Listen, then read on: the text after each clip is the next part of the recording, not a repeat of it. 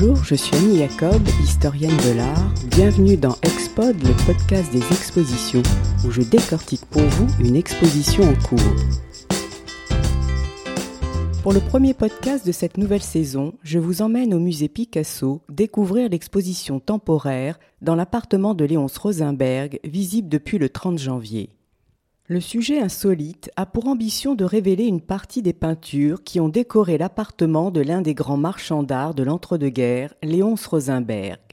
Il s'agit en effet d'une reconstitution partielle d'un décor mythique, plus de 90 œuvres, exécutées en à peine 15 mois, entre mars 1928 et mai 1929, par une douzaine d'artistes venant d'horizons différents. L'ensemble devait refléter un échantillon inédit de l'art moderne à Paris à la fin des années 1920 une forme d'art total mêlant œuvres abstraites et figuratives, mise en dialogue avec le mobilier de l'appartement en grande partie du XXe siècle. Si à ce jour seuls 70% des œuvres ont pu être répertoriées, une quarantaine d'entre elles, pour la plupart issues des collections privées, ont été prêtées pour l'exposition. Avant de découvrir ces œuvres, il est important de retracer le parcours de ce marchand mécène, grand défenseur du cubisme et admirateur de Picasso. Léonce Rosenberg voit le jour à Paris en 1879. Son père, Alexandre Rosenberg, est un marchand de grains originaire de Slovaquie qui, après avoir été ruiné, s'installe à Paris vers 1873 et devient négociant à la bourse de commerce. Attiré par l'art, il ouvre en 1898 une galerie, avenue de l'Opéra, et vend surtout des toiles impressionnistes et post-impressionnistes. Il transmet son amour de l'art à ses deux fils, Léonce, l'aîné, et Paul, né deux ans plus tard. Après une scolarité au lycée Rollin, Léonce suit une formation commerciale à Londres, à Anvers, à Berlin, à Vienne, à New York, tout en étudiant l'histoire de l'art. Dès 1906, de retour à Paris, il travaille avec son frère dans la galerie familiale. En 1910, il ouvre sa propre galerie qu'il nomme Haute Époque dans son hôtel particulier du 19 rue de la Baume dans le 8e arrondissement. Il commence par y exposer des miniatures médiévales, des pièces d'archéologie, des primitifs italiens et français, et des meubles Renaissance ou du XVIIe siècle.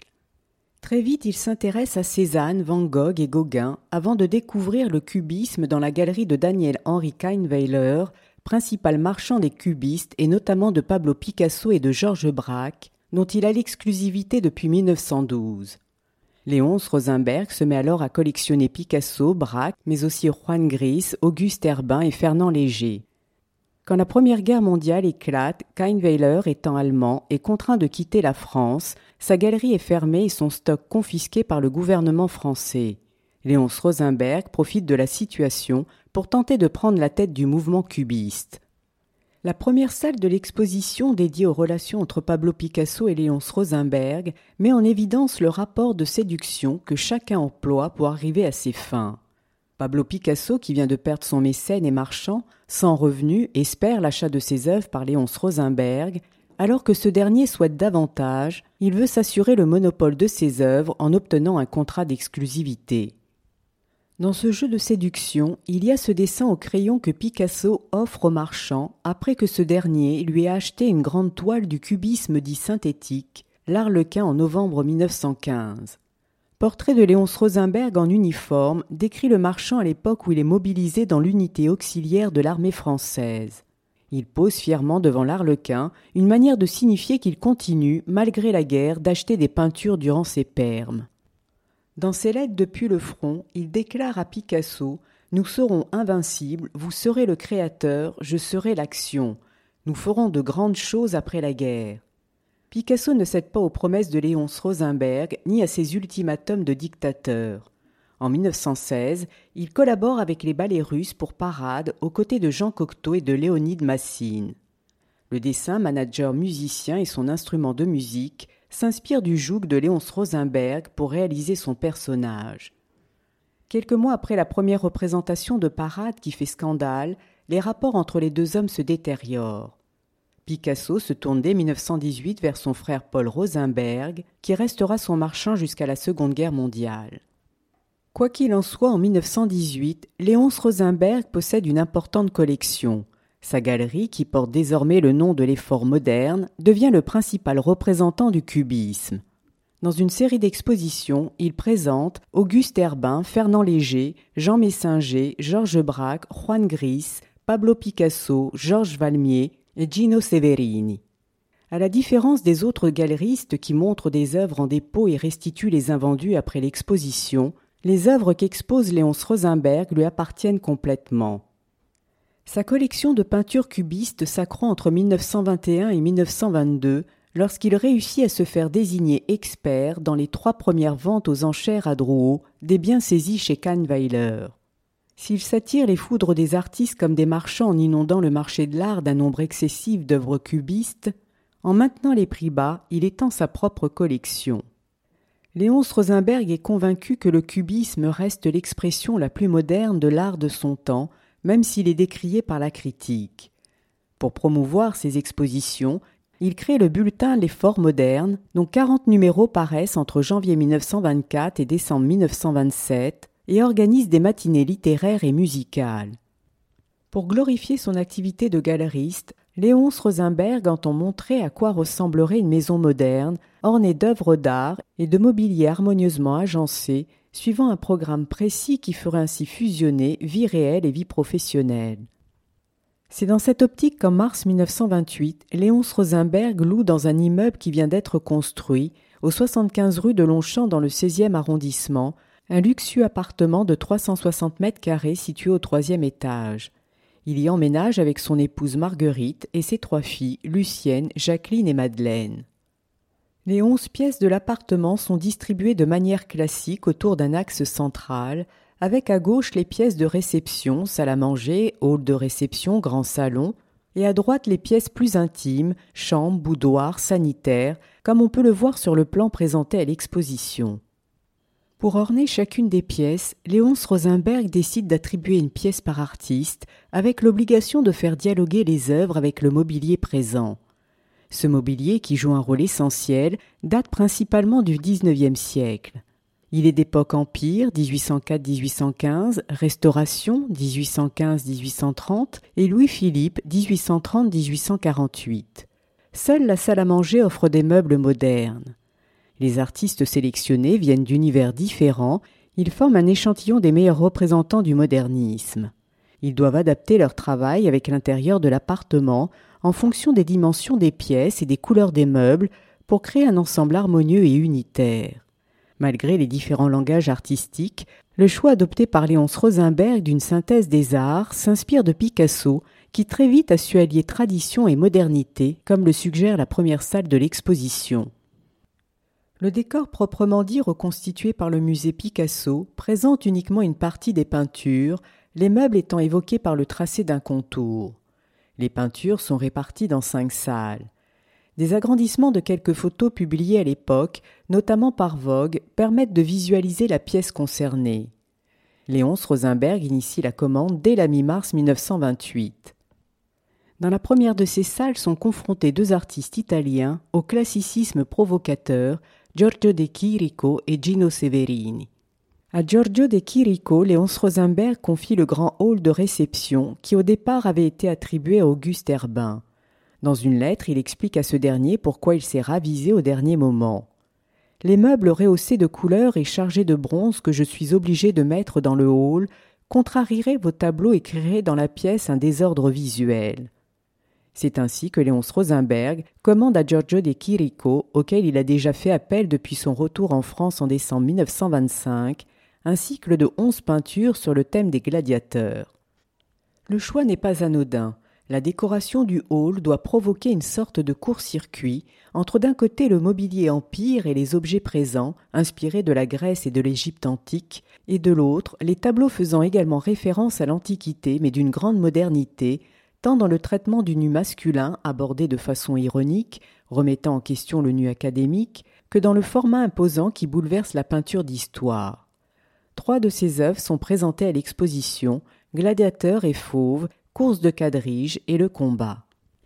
Si depuis quelques années le thème des gladiateurs est familier à des kiriko comme celui des chevaux, il continue aussi à aimer à travailler par association d'idées incongrues, comme dans ses œuvres métaphysiques. C'est ainsi qu'il associe la rue de Longchamp avec Gladiateur, qui était le nom de l'un des principaux prix attribués aux vainqueurs des courses à l'hippodrome de Longchamp, en l'honneur du célèbre cheval homonyme ayant vécu de 1862 à 1876 et dont la presse rapportait encore les exploits à la fin des années 1920. À Gino Severini, Léonce Rosenberg confie la décoration de la chambre de sa deuxième fille Jacqueline. La relation entre les deux hommes remonte à 1916, lorsque l'artiste, après avoir pris ses distances avec le futurisme, se rapproche des cubistes. Il est l'un des premiers à intégrer l'écurie du marchand, à être sous contrat dès l'ouverture de l'effort moderne en 1918. Comme la plupart des artistes après la guerre, Gino Severini ressent ce rappel à l'ordre et renoue avec un style figuratif qu'il théorise dans un écrit intitulé Du cubisme au classicisme. À l'été 1928, lorsque Léonce Rosenberg fait appel à lui, Gino Severini est retourné vivre en Italie. À l'origine, le marchand souhaitait des scènes avec des figures antiquisantes, disposées dans des paysages classiques, pour faire écho aux gladiateurs de De Chirico. Severini, peu enclin à ce type d'iconographie, suggère d'expérimenter pour la première fois des sujets tirés de la commedia dell'arte dans un décor classique. Il réalise ainsi un cycle de six panneaux. Seuls quatre d'entre eux sont connus aujourd'hui et présentés à l'exposition la leçon de musique, le coup de foudre, l'équilibriste et le démon du jeu. Pour ce cycle décoratif qui évoque les thèmes de l'amour, du jeu et de la musique, il introduit les personnages de Pulcinella, Colombine et Harlequin dans des ruines antiques. À travers ce classicisme moderne, Sévérine nous plonge à la fois dans un univers antiquisant et onirique. Mais le retard pris par le peintre incite Léonce Rosenberg à ne plus intégrer le cycle dans la chambre de Jacqueline. Il fait alors appel à Albert Glaise qui doit réaliser un nouveau cycle de sept peintures. Présenté dans la salle suivante, composition appartient à cet ensemble. Cette peinture abstraite aux harmonies colorées s'inscrit dans le prolongement du cubisme tardif, comme les trois autres artistes qui occupent la troisième salle de l'exposition, Georges Valmier, Auguste Herbin et Joseph Tchaki. À Georges Valmier, Léonce Rosenberg délègue la réalisation de la salle à manger qui est la pièce principale de l'appartement. Le marchand qui soutient fermement l'artiste depuis leur rencontre en 1918 lui consacre deux expositions personnelles à l'effort moderne l'une en 1921, l'autre en juin 1928. La commande est initiée dès le mois d'août 1928. Il s'agit de quatre peintures dont le marin présentait à l'exposition une œuvre abstraite caractérisée par des aplats géométriques discontinus, des formes ondulées aux couleurs vives parsemées de petits motifs graphiques. Ne supportant pas les murs vides, Léonce Rosenberg lui commande ensuite cinq dessus de porte représentant des poissons et des natures mortes. Cet ensemble très moderne dialogue avec le mobilier, lui-même très moderne. Pour la salle à manger qui est garnie d'une table en acier et ciment et de sièges en acier et maroquin naturel, Léonce Rosenberg a fait appel au designer René Herbst, qui vient de cofonder l'Union des artistes modernes. Pour intégrer les œuvres de Valmy au mobilier métallique, Léonce Rosenberg a choisi un encadrement de bois argenté. Enfin, deux sculptures d'un artiste hongrois, Joseph Tchaki, qui avait été l'un des pionniers de la sculpture cubiste, viennent compléter cet ensemble. Les deux sculptures, Femme au panier et Femme à l'architecture, incarnent un tournant opéré par l'artiste vers une figuration au volume massif. Quant à Auguste Herbin, qui devait s'occuper du grand hall de réception, il se voit désormais confier le fumoir, car ses panneaux, comme lui écrit Léonce Rosenberg, par leurs couleurs vives, notamment le jaune, le bleu et le rose, seront mieux accordés avec la simplicité géométrique du mobilier en bois clair. Le marchand lui commande six tableaux de différentes dimensions. Seuls deux d'entre eux ont été identifiés et sont présentés à l'exposition. Composition et composition se caractérisent par des formes organiques comme les courbes ondulantes qui évoquent des volutes de fumée et biomorphiques qui évoquent la figure humaine. Léonce Rosenberg, qui entend créer une synthèse des arts, alterne œuvres abstraites et figuratives, tout en proposant une conception cosmopolite de l'art contemporain. Voulant également souligner son rôle de marchand découvreur de talents émergents, comme nous avons pu déjà le voir, il fait appel à des artistes moins connus, ainsi l'arménien Yarvan Kochar, l'équatorien Manuel Randon Seminario, ou encore Jean Messinger et Jean Violier. Leurs œuvres, en marge du surréalisme, présentées dans la quatrième salle, témoignent des goûts éclectiques du marchand à la limite du kitsch. À Jean Messinger, représentant du cubisme dit de salon, est confié le grand salon. L'artiste et théoricien qui a publié entre autres un article intitulé Cubisme et tradition signe un contrat d'exclusivité avec Léonce Rosenberg dès 1916. Mais en 1928, lorsque le marchand lui passe commande d'au moins sept œuvres pour son appartement, il a abandonné le cubisme depuis 1922 pour revenir à la figuration. Pour être en harmonie avec le grand hall de réception qui jouxte le grand salon peint par Giorgio de Chirico, Messinger introduit des éléments antiquisants. C'est ainsi qu'il exécute le sphinx au volume géométrique sculpté et aux couleurs très pop telles le bleu outre-mer, le rouge brique et le jaune or. L'Arménien Yervan Kochar, arrivé à Paris en 1923, présenté à Léonce Rosenberg en 1925 par le critique d'art Valdemar Georges, réalise une peinture dans l'espace pour le vestibule. Cette sculpto-peinture, réalisée en métal polychrome, tend à suggérer le mouvement par la déstructuration des formes sinueuses et rappelle les recherches de Dali sur la quatrième dimension. À l'équatorien Manuel Randon Seminario, Léonce Rosenberg confie sa propre chambre. C'est à partir de 1926 que le marchand reproduit dans son bulletin de l'effort moderne ses œuvres dont il apprécie le classicisme archaïque et que l'on retrouve dans ce pendant des nus dans un paysage qui associe éléments exotiques et formes simplifiées dans des couleurs également très voyantes. Quant au Suisse Jean Violier, qui rejoint la galerie de Léonce Rosenberg en 1925, il se voit attribuer le boudoir de Madame Rosenberg, Marguerite. Il réalise un ensemble de trois toiles sous forme de triptyque avec au centre le jugement dernier et sur les côtés la montée au paradis et la descente aux enfers. Proche du surréalisme, l'artiste introduit dans son iconographie des références modernes comme des éléments de machinerie industrielle ou incongrus comme la présence d'hommes vêtus à la mode du XXe siècle. Ce cycle témoigne de l'intérêt des Rosenberg pour l'occulte et le spirituel. Ce goût pour l'occulte et le spirituel se retrouve dans la décoration de la chambre de Madame Rosenberg qui jouxte son boudoir. La pièce est confiée à Francis Picabia qui réalise une série de sept peintures ayant pour titre Transparence. C'est en 1927 que le marchand et l'artiste se rapprochent après la publication dans le bulletin de l'effort moderne de Phébus, une œuvre qui annonce les transparences. Il s'agit d'enchevêtrements de fragments d'images préexistantes et disparates, des visages, des mains, des silhouettes, des animaux, aux lignes serpentines, où le bleu qui prédomine fait écho aux meubles en bois d'époque restauration, eux-mêmes recouverts de bleu. La dimension encyclopédique des transparences sont autant d'énigmes dont la signification cachée ne peut être interprétée que par un petit nombre d'initiés. Dans cette avant-dernière salle figure aussi une partie du décor des chambres de Lucienne et de Madeleine, également imprégnée d'onirisme. La chambre de Lucienne revient à Alberto Savigno, le frère cadet de Giorgio de Chirico. Il conçoit une série de cités transparentes, des villes flottantes dans les airs, dont la signification, à l'instar de chez Picabia, ne peut être comprise que par un œil averti, capable de percevoir des réalités nouvelles. Quant à la chambre de Madeleine, elle revient à Max Ernst, qui, quoique ne faisant pas partie de l'écurie de Léonce Rosenberg, comme d'ailleurs Alberto Savigno, se voit confier une série de sept tableaux sur le thème de fleurs coquillages. Ce nouveau motif dans l'iconographie de l'artiste est exécuté selon un procédé proche du grattage et du frottage qui révèle des fleurs imaginaires. Enfin, l'entrée qui clôture l'exposition et que les invités voyaient en sortant de l'appartement est confiée à Fernand Léger, qui depuis peu ne fait plus partie de la galerie de Léonce Rosenberg après dix années de collaboration. Il réalise néanmoins ce dernier cycle de quatre panneaux décoratifs, les quatre saisons. Elles s'inscrivent dans la série des objets dans l'espace qui marque une nouvelle étape dans sa carrière. Les objets agrandis en totalité ou sous forme de fragments sont en effet placés sur de larges aplats colorés comme un apesanteur. Pour les quatre saisons, il s'agit de fleurs, de fruits et de plantes qui flottent dans des espaces d'un jaune printanier, d'un vert estival, d'un rouge automnal et d'un rouille hivernal. Fernand Léger modernise ainsi la nature morte.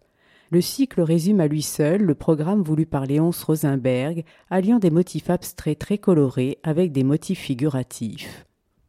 Au soir de la pendaison de la crémaillère le 15 juin 1929, la décoration dans son ensemble est réalisée. Ce chantier que Léonce Rosenberg entreprend au fait de sa gloire à l'âge de 49 ans marque cependant la fin de son couronnement. La crise financière de 1929 qui se propage en Europe le touche dès 1931.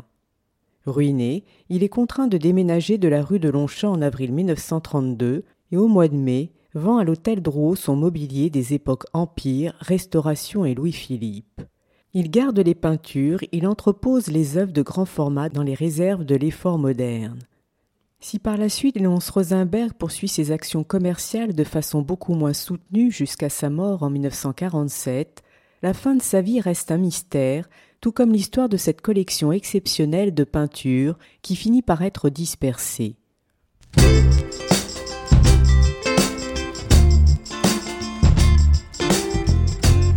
Dans l'appartement de Léonce Rosenberg, une très belle exposition à découvrir au musée Picasso jusqu'au 19 mai. C'était Expod, le podcast des expositions.